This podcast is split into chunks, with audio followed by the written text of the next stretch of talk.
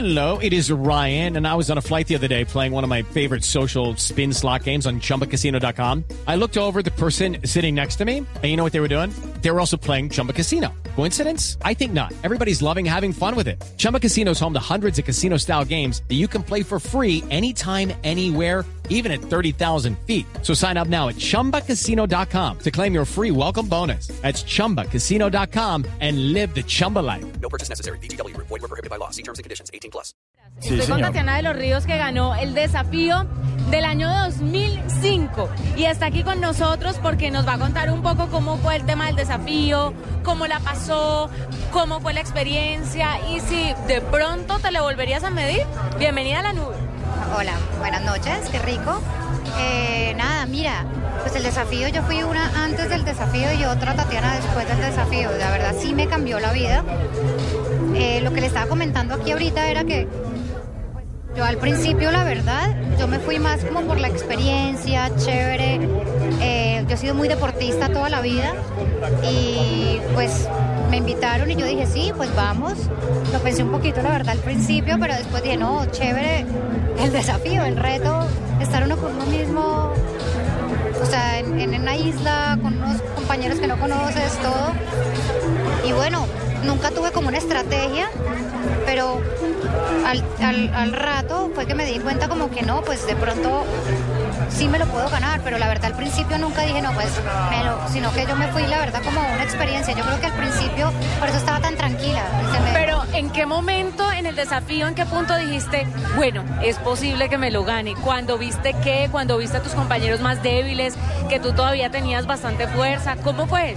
Mira, la verdad, yo soy muy sincera, yo nunca lo jugué, yo lo jugué siempre tratando de que algún naranja llegara, o sea, que siempre estuve como con la conciencia y ese fue mi juego, de que los naranjas, uno se une mucho con el grupo, de que los naranjas, así como cuando uno está en el colegio, los múltiples o el juego, que un naranja llegara. Entonces al principio los naranjas que quedáramos era como Luigi Icardi, el Tino eh, y yo.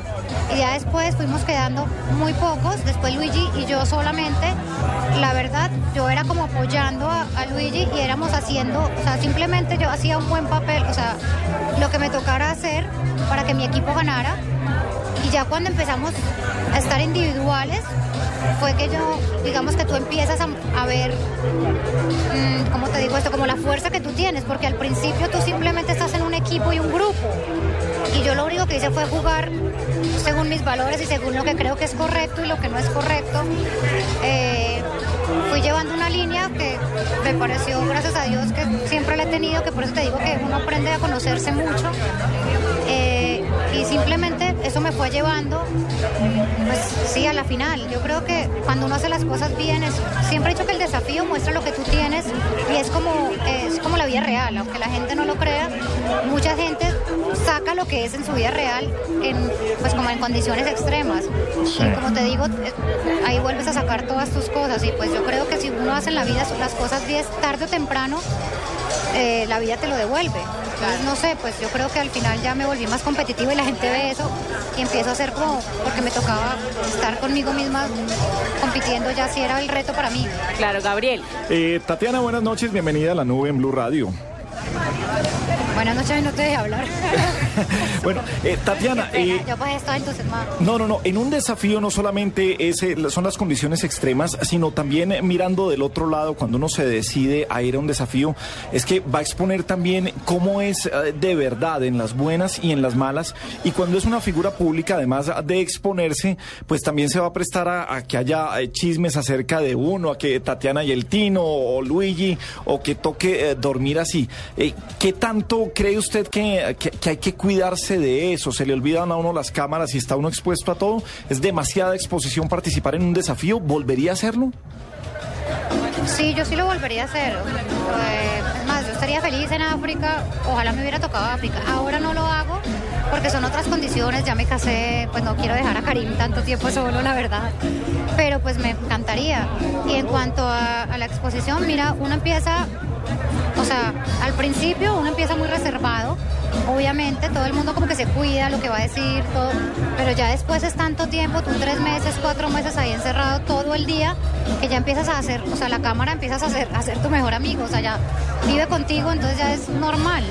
y yo creo que lo que tú dices, uno muestra lo que es bueno o malo, o sea, lo que tú eres. Yo creo que a mí, gracias a Dios, como te digo, me fue muy bien porque la gente tenía en mente una Tatiana de los Ríos muy diferente, como muy fría, como la imagen de la foto. Y se dieron cuenta, sufrieron conmigo, como que se vieron que, no se vieron, me vieron como real, me pudieron ver más real y, y yo sentí eso cuando salí, el cariño de la gente. Antes yo llegaba a un sitio y no sentía eso. Aquí la gente ya me... O sea, yo iba a un baño y todas las mujeres me pedían consejos.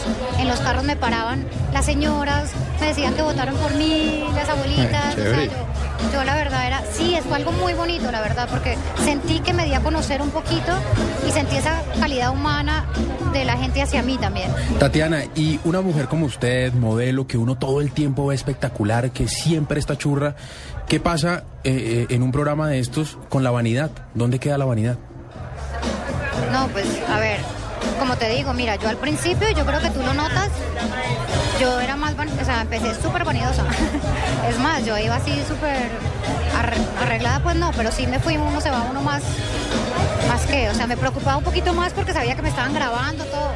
Ya como yo creo que la tercera semana o segunda semana ya no te importa, o sea, ya, ya te vuelves totalmente del entorno como que te van volviendo.